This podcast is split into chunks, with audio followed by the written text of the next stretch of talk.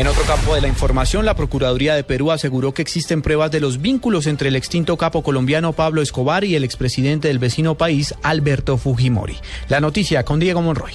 La procuradora antidrogas de Perú, Sonia Medina, afirmó que existen muchas pruebas que relacionan al gobierno del expresidente Alberto Fujimori con el narcotráfico y consideró que ahora se quiere poner en blanco y negro una historia muy dolorosa. Abro comillas, que hoy se quiera negar la participación de cientos de personajes es algo muy distante de la historia verdadera, señaló Medina en unas declaraciones publicadas por el diario El Comercio a raíz de las declaraciones del hijo del narcotraficante colombiano Pablo Escobar. Medina consideró que puede ser muy difícil que la historia que cuenta Escobar pueda eclipsar las supuestas pruebas que relacionan al gobierno de Fujimori con el narcotráfico en los 90. La procuradora dijo que tras la caída del régimen fujimorista en el año 2002, muchos de los casos fueron archivados y toda la crema innata del narcotráfico quedó libre de polvo y de paja. Diego Fernando Monroy, Blue Radio.